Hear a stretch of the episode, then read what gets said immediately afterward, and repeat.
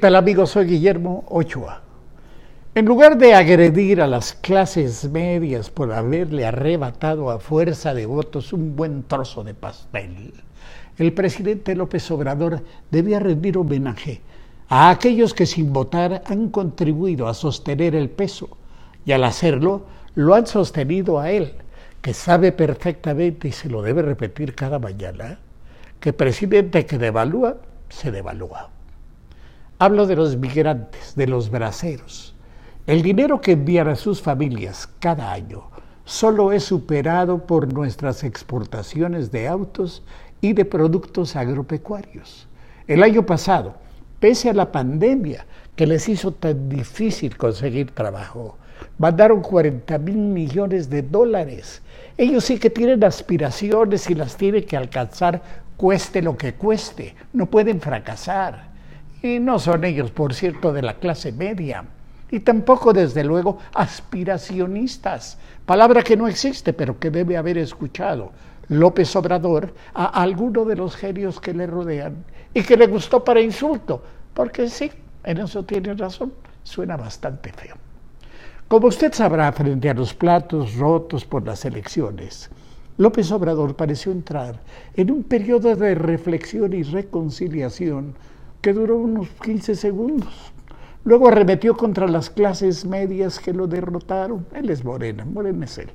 Y se puso a insultar, a descalificar y a agredir como acostumbra, sin recordar otra costumbre de la casa, que lamentablemente él es el presidente de todos los mexicanos y que solo por eso mereceríamos el mismo respeto que nosotros le damos a su investidura. Solo que esta vez, al agredir, al soltar su odio, se pegó un balazo en el pie, pero no creo que le haya dolido mucho porque se ha dado tantos que la bala, la, bala pudo entrar y salir por un orificio ya cicatrizado. Dijo de las clases medias que habían sido manipuladas por los medios, bombardeo mediático, intelectuales orgánicos, el rosario, usted sabe y que hubo un avance del conservadurismo. Y entonces, luego, antes de su habitual, es de que mencionó los para él más terribles defectos de la clase media que le arrebató siete de los nueve distritos capitalinos que controlaba. Son aspiracionistas, egoístas que quieren triunfar a toda costa. Eso lo dijo como condena moral, como descalificación política, como anatema, no en plan de admiración como podríamos esperar. Y lo dijo el hijo de un tendero de pueblo que tardó 14 años en obtener una licenciatura que normalmente se obtiene en 5 o 6 y que persiguió 18 años la presidencia de México, sitio privilegiado que obtuvo finalmente por el hartazgo de los electores, no por méritos propios. Nos insultó y nos insulta un hombre cuya aspiración máxima parece ser erigirse en juez de tlayudas de la Ruta Nacional de la Garnacha un hombre que felicitó a los malosos por portarse bien durante las elecciones. No tuvo que quejarse con las abuelas.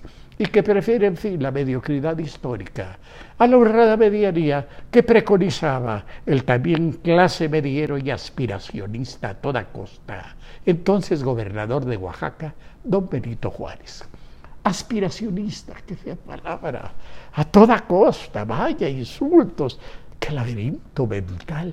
Ese es nuestro presidente.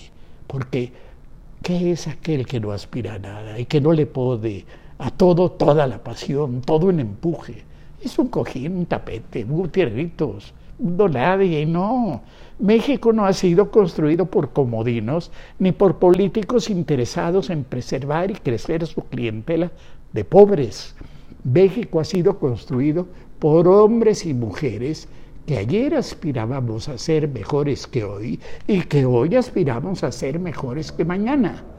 Lo mismo el oficinista, que debe levantarse a las seis para estar frente a la computadora a las ocho, que quien madruga para abrir su lechería, aquel que, antes de que sale el sol ya anda, escuba el manos, barriendo las calles, igual el millonario que espera que en la bolsa se siga derramando el champán el obrero que arma coches en la línea de ensamblaje y el carnicero que realiza en las reses.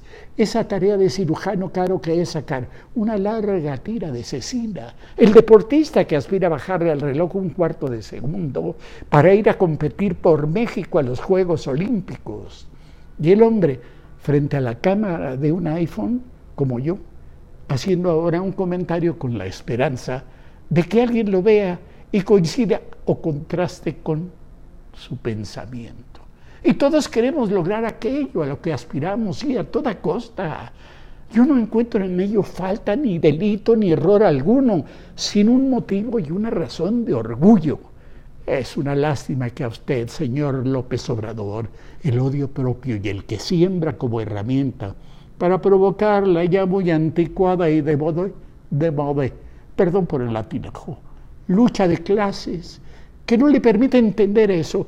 Lo que, a, los que pensamos diferente y procuramos enterarnos, refrescarnos, leer, hablar, escuchar a la gente inteligente, aunque tenga 100% de conocimiento y 0% de, de lealtad, que es virtud de perro, a fin de enterarnos, de comprender, de actuar en el mundo que vivimos, muy distinto al mundo de María Candelaria que usted sueña.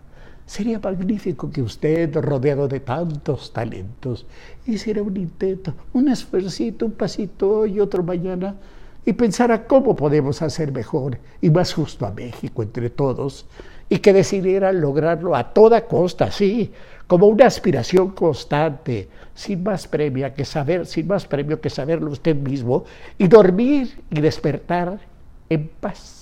Lo demás se os dará por añadidura, como dice el Evangelio, al que usted alude frecuentemente en víspera de elecciones. ¿Cómo me gustaría que usted fuera también un aspiracionista de tiempo completo?